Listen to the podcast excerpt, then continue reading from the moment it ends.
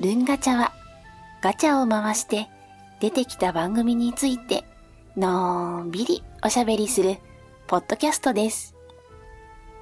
文ガチャみなずきの会、椿雷道です。昨夜です。よろしくお願いします。よろしくお願いします。えーっと、去年は7月に来てもらったんだったかなと思うんですけれども、はいこの時期、ねはい。えー6月、7月ぐらいの時期には、えー来ていただける限りは毎年恒例でお呼びしたいなと思っている、はい。えー歴史のね、ポッドキャスト番組をやっている、僕らより歴史に明るいケリーさんに来てもらっています。よろしくお願いします。どうも、ケリーです。よろしくお願いいたします。よろしくお願いしまはい、よろしくお願いします。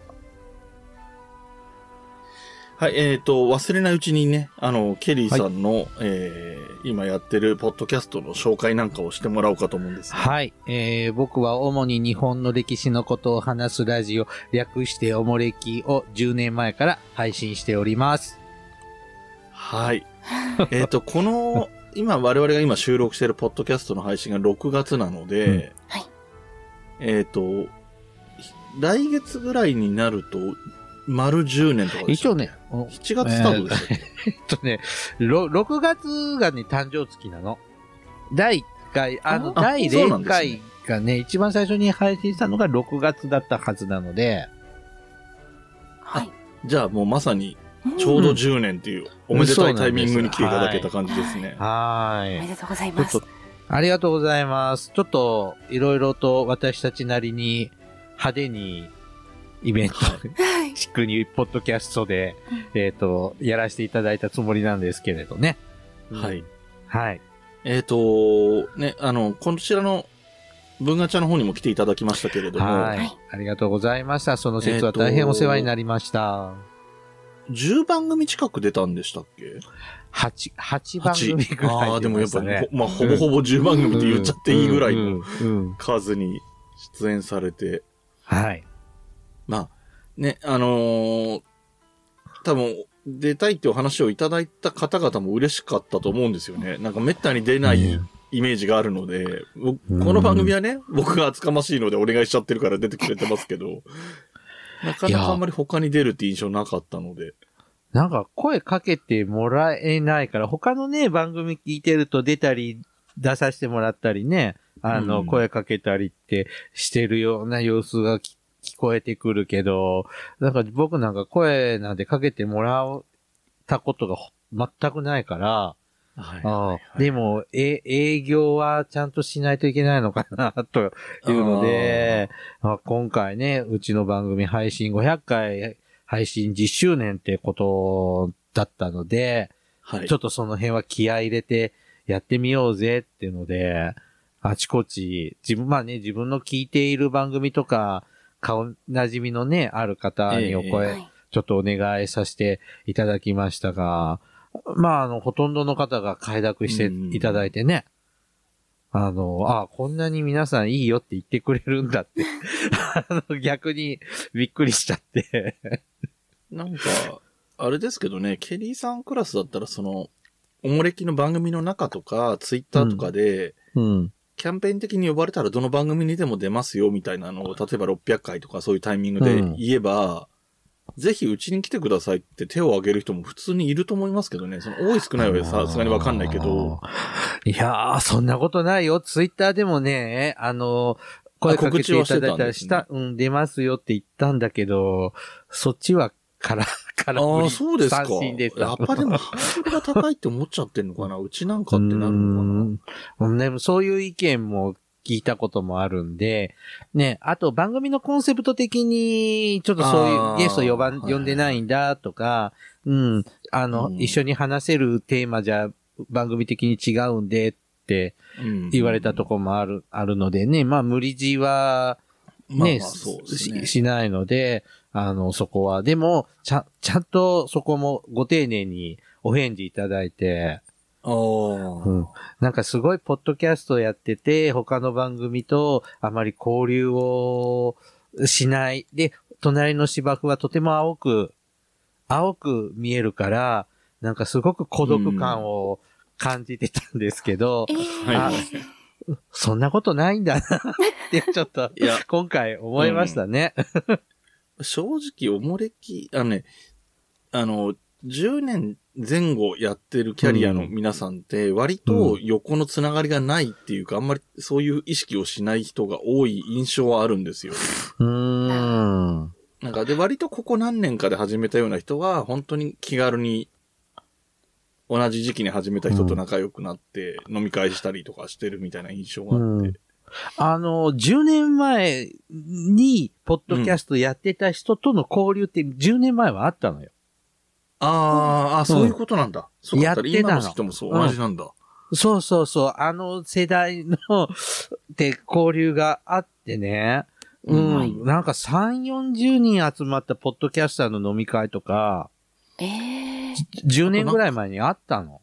あとなんかアップルでイベントやったりしたとかっていう話も聞きますもんね。そうそう、東京でね。うん。なんで、こう、あったんだけど、うんうん。やっぱ10年や、やると、あ、そうか。ポッドキャスター続けてる人が、そうですよね。ねやっぱ残らない、もちろん続けてる方もいらっしゃいますけど、うんう。ん、ちょっと人時代、人生経っちゃっていろんな状況が変わったので、そうですねもう引退しちゃった方もいるし、ですよね。うん、あの、配信ペースがもう少なくなっちゃった方とか、うんいらっしゃったりして、うん、もう、ちょっと交流が途絶え気味になって、で、次の世代が、あの、楽しくその世代同士でやってるじゃない。はいはいはいはい。はいうん。だから、いいな声かけてほしいのにな。でもなんか、声かけろやってこう行くのは老害だから良くないかなとか、で、こう、チラチラ、み、あの、指くわえて伺いながら、構ってもらえなくて寂しく思っている。なんか、僕がやってる番組ではたまに、いわゆる大物感がある人とかを呼んだりすることがあるんですけどうん、それは僕が、なんだろう、リスナーとして聞いてた方の番組ではあるんだけど、うん。あの、1対1の人間対人間の時に僕の方が年上であることがまだ多いので、割割といけるんですよね。はいはいはい。でも、はい多分今、例えば40代のポッドキャスターさんの、が30代の頃から聞いてますっていう、今30代みたいな人からしたら、もうほぼ、向こうからしたらほぼ芸能人みたいなものなので、そう、そうなんだよね。声がかけづらいっていうのはわかるんですよね。もうそりゃね、まして20代の子たちの番組とか、うん。こっちは聞いて、聞いてて応援してても、もう、おじさんだからね。まあでも、おもれきのネームバリューとかを考えれば、なんか、来ませんかって言ったら出たいっていう人いないのかな逆のパターンは。ねゲスト迎えるってことも珍しいっていうかないですもんね。うんゲストね、基本的にね、またこれも、うちのない、内側の事情ですけど、難しくて。基本対面収録ですもんね。あそうなのね。で、うん、あの、人見知りが、非常に激しいので、うん、ちょっと、僕は知ってても、うん。別の方は、ちょっと、口説くのに、かかったりするので。うん、まあいいかなってなっちゃうんだよね。だから今回も、こう、いろんなとこに出ていく方が、うん、キャンペーンしやすいっていうことで。うん、うんちょっと、で、出む、出向いていきました。はい。うんいやー、ほんとね、こあのーここの、ね、文ガチャさんも昨年ね、出させてもらってって感じだけど、ここ立て続けにいろんな番組さん出させてもらうと、うんあの、収録の仕方の勝手が皆さん違って、はい。非常にお面白いというか、勉強になるというか、いろいろだなって思って、これ、面白かったですね。う。うんん。そうだよな。なんか本当にいろんなタイプのね。あ、でもまはいあ全部一応収録は遠隔だったんですか？あ、そうですね。一件だけ対面っていうのもあったんですけど、もう基。本、この、でもこの、なんだっけ、このテレビ電話じゃないや、このネットの電話でもね、あズームとかスカイプとか。ズームとかスカイプとかあっうんうん、て、なんかほ、ほ、他のもあって、なんかつわざ、あの、アプリ落として、あ、このアプリでお願いしますって言われたらもうそれに合わせていくんだ。うん。でも、結局なんかうまく繋がらなくって、スカイプでとか、なったりとか、うん。あって、で、このビデオ、カメラでね、テレビ電話状態でしてるところ、うん。電もうそれはしないで電話状態で喋って、喋るところ、うん。それも違いがあって、そうですね。えっ、と、うんちなみにこの文ガチャはサウンドオンリーですし、はい僕は他の番組も全部サウンドオンリーでやってうるかな。ん。ね、それもね、違うし、あと、こう、複数人でね、こう、ポッドキャストをやってるところにお邪魔させていただくと、うん入る隙がわからなくって、あ話に入る隙がわからなくって、おおどおどして、そうですね。向こうも気使うだろうね、ももっと喋ってよとかって思われつつ、こっちも遠慮して、もじもじして。わ、かるな、その感じ。うん。なんか、喋ってほしいんだけど、間が空いちゃうのもって思って喋っちゃうと、向こうは、そのゲストの方が喋る間を潰しちゃうみたいなこともあるだろそう。難しいなって思いながら、本当にこう、いつも自分たちのメンバーでやってるのうし。が喋りやすくしちゃってんだよね、自分の中でね。あ。そうですね。うんまあなんか、あの、特別感があっていいんですけど、はい割と、一般的にゲスト会って数字良くないとかっていう話もよく聞きはしますけどね。まあ、確かに自分なんかも、いつものこの雰囲気が好きだからってこう、はいはい、わかります。思いながら聞いてたりすると、うーん、時々ちょっと違うかなって思うと番組さんもあったりするし、難しいね、私たちも聞く側も贅沢、わがままで。うん、なりますけどね。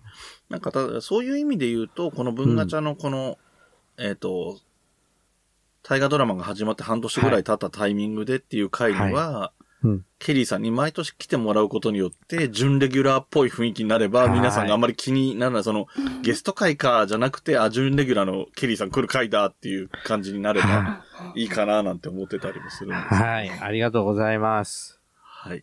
ということで、えー、いよいよ、えー、本題といいますかね、大河ドラマの話をしていこうと思うんですけれども、はい。えー、と、2023年の大河ドラマは、うんどうする家康？うん。はい。なんか、不思議なタイトルですよね、これね。うん。うん。で、えっと、今収録時点が5月の頭なので、えっと、はい4月までのの分しかうん我々は見てないので、はい。えっと、3分の1ってことか。そう。ねです一年ね。分うん。うんっ。ていう状況で話してますということを、はいまあ、あの、ご承知おきくださいというところで、えっ、と、これまでのところ見た感じ、ケリーさんとしてはどんな印象、ここがいいとか、ここがいまいちとか。あのー、男前すぎだよね、家康さん。まあまあ、そうですうね。ーん。なんか、この後、狸親父になるのかしらとか、ああ。そ、それはちょっと将来を気にしちゃいつつ、今まで見た中、今までね、この春まで、こう、見てきて、うん。お、思ったのは、なんともこう、優柔不断な、頼りない、うじうじしてるというか、メソメソしているか、ちょっとイラッとしたりするぐらい、し、しっかりしろよ戦国大名なんだろってこはいはいはい。う、ちょっと思いながら、うん。あ、でもいいやつじゃんとかね。ああ、そうですね。はいちょっとそんな感じで、あれこれで天下取るの？うん。あの、ナレーター、ナレーションと現実のキャラとのギャップがね、ああ。ありますよね。あの、寺島しのぶさんが言ってるのは、なもうなんかもう神のようなすねって風に言ってるけど、現実はうじうじメソメソしててっていう、そのギャップはちょっと面白いかなーって思いましたね。後に東照大権現になったっていうことを前提として、我が君って言って神のように扱ってるっていう設定がありきで、過去を振り返ってるっていうはフォームですもんね。い、うん。なるほど。ちなみに、昨夜さんはここまで4ヶ月3分の1見てどうですか？あどうする家康っていうタイトルの通りに、うん家康が悩んでるところだけピックアップしてるなっていうイメージが、あありまして本当に端的だったのが、金ヶ崎の軒口がなくなっちゃったっていうのが、びっくりしましたね、けど。ナレーションで終わっちゃったね。うんねあそこすごい構成でしたよね。なんか、うん。こう、あ、ちょっときつい言い方になっちゃいますけど、はい。どうでもいいお市の次女が走ってるところばっかりすごい伸ばして、うん。あずきが走りましたね。そうです。うん。これ走れメロスみたいになってて、なんか、で、ね、肝心の合戦のシーンとかは全然やんなくて、何の回だったんだろうみたいな気分に。なんか、あの人が実在してってとかですごい有名な人でとか言うんだったらまだわかるんだけど。まあ、ほぼほぼフィクションの話でしょ？そもそもそうですね、いね。る人なのかもわかんない。普通名前残んないですから、あのぐらいのポジションだと。家康むちゃくちゃ関係ないよね。関係ないっすよね。まあその、まあ、まあ、家康が主役だからしょうがないんでしょうけど、うんお市が割と家康気に入ってるみたいな設定も、うんえええね、ストーリー上その方がいいのは分からなくはないけど、うん、あれはちょっといかがなものかなと思いますね。そういう感じですか。まあでも分かりますうん分かります。うなんか、ん。関係性としてね、お市自体が、あの、柴田勝家とか、豊臣秀吉との関係性とかいう中で、うん。なんかあんまりね、家康とっていう線は、いろんな意味で接点が少ないはずの人物なので、まああね、ストーリー上の綺麗どころとしてお市の方が前半は主、ね、そういう目立つところに来るので、そういう話になるのかなとは思うけど。えですね。とね、無理があるようね。んうん。女性陣のエピソード多めですものね。ああ、うん多いですね。あの、なん前半の1月ぐらいにあった、あの、女性同士の同性愛で、なんか、ああ、側室の話。あーそうそう、家康の側室がどうしても無理ってなってっていう話も、はうい。ん。今回のその走れメロス的なやつと一緒で、なぜ、あの別にそのエピソード自体は悪くないんですよ。その、ええ。そういうのも認められていく時代だよねとかそういうのは全然いいんですけうど、このタイミングでそれ入れる意味って何みたいな感じはちょっと。あって、なんか、それがだからそういう割と変に際立っちゃう。ちゃんと作られてるからこそ、そう脚本家の方はしっかりした方なんでなんかちゃんと見応えがあるようなことをしちゃうからこそ、はい。これって家康の物語とどう関係あるのみたいな感じがしちゃうかなっていう気はしますね。い今出てこないよね。あれっきり。そうですね。そうですねんどまあそうですよね。れだからそれが伏線回収的に後から繋がってきたりすればまあまあ、うん。なるほどってなるかもしれないけど。あのー本当にこの5が、4月のね、最後の時に、あの、ちょっと武田とのね、はい。はいはいはい。話になってきた時に、あの、ちょっと武田の話なんですけど、ええ。今回あの、三河の移行一揆のね、時からあ出てはいはい。きたけど、あの、望月千代さん、あ千代目さん、はい。うん、が今回出て、ね、うん出てきて、今今までもこう、た大河ドラマでね、武田って何度も登場してて、ね、うん。あの、家臣団っていろいろ出てくるけど、うん、千代明さんが出てくるっていうのは初めてかなと思って、印象深いんですよね。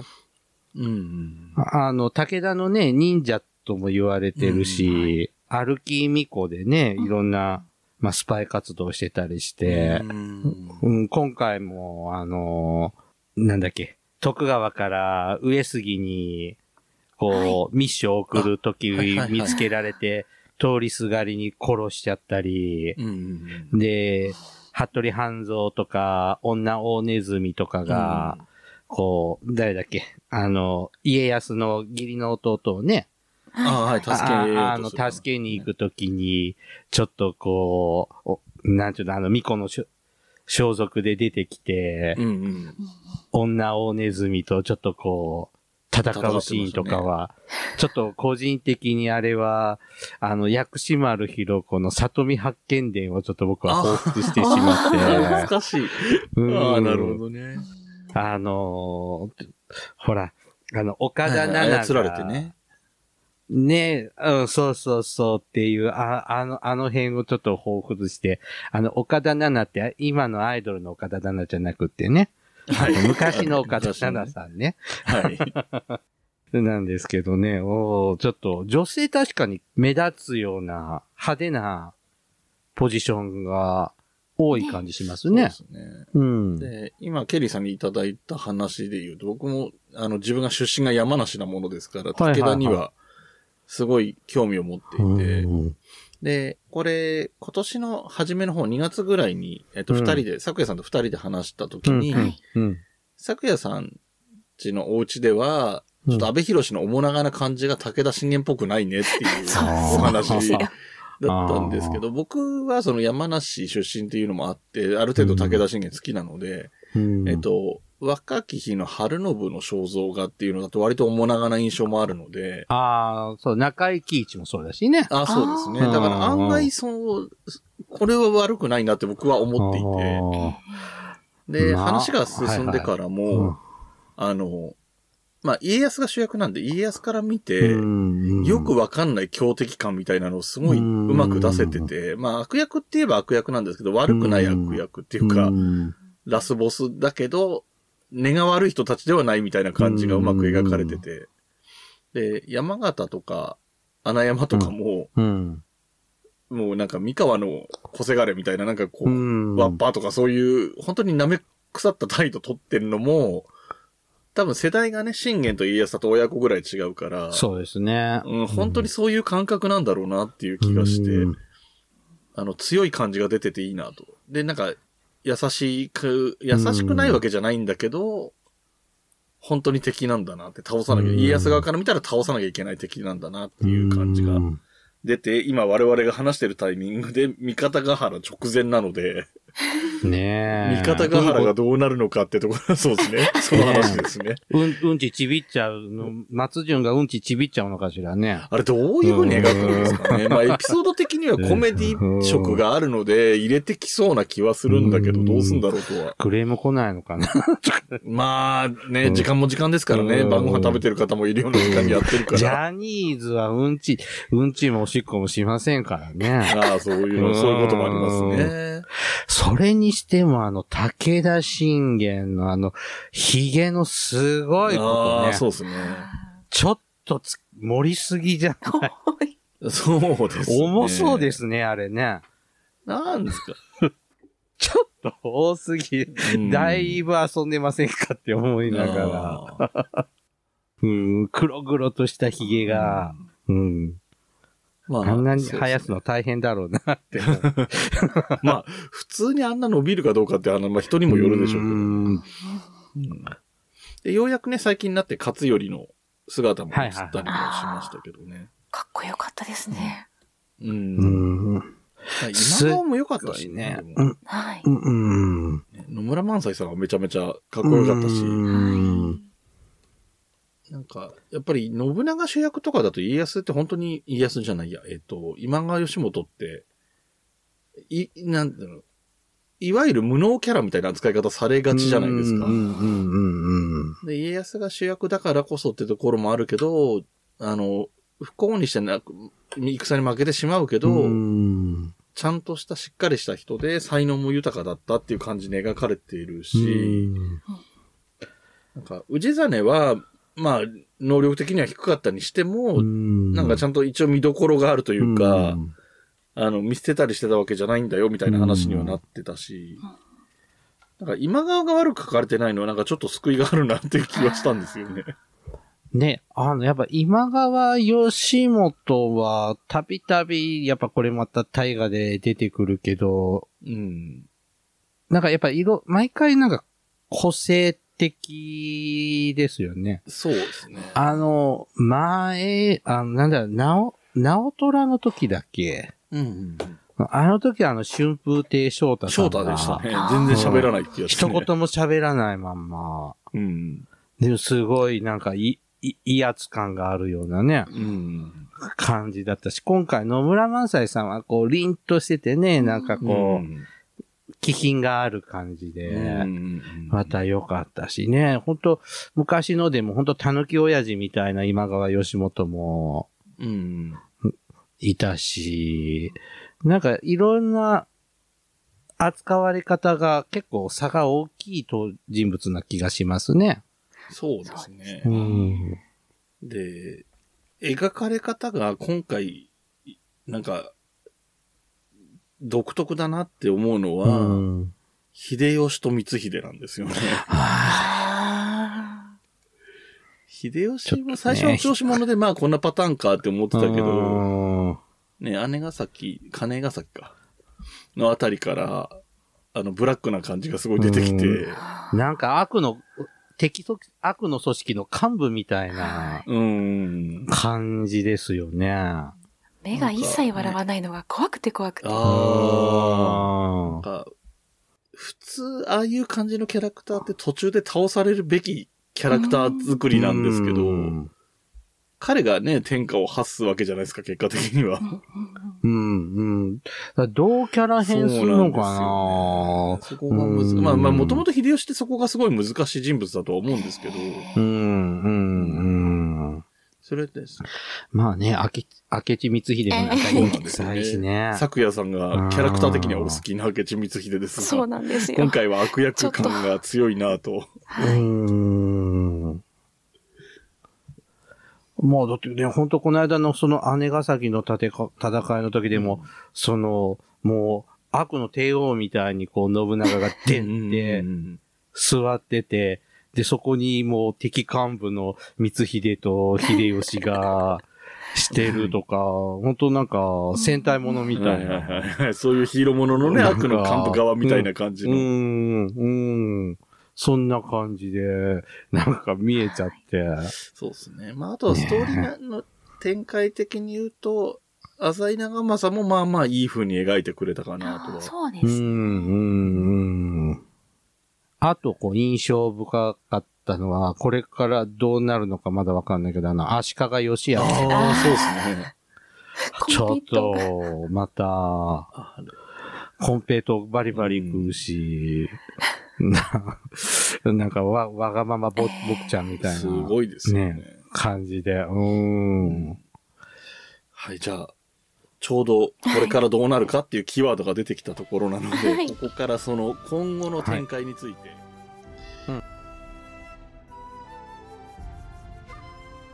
文ガチャではご意見、ご感想、話してほしい話題などを募集しています。メールアドレスは文ガチャ06アットマーク gmail.com b u n g a c h a 06アットマーク g m a i l ドット c OM です。お便りお待ちしています。また、ツイッターもやっています。ツイッターのアカウントは、文ガチャ、アットマーク、B, U, N, G, A, C, H, A, 06ハッシュタグは、文ガチャ。文は文系の文。ガチャはカタカナでお願いします。DM でもご意見やご感想、話題などを募集しています。よろしくお願いします。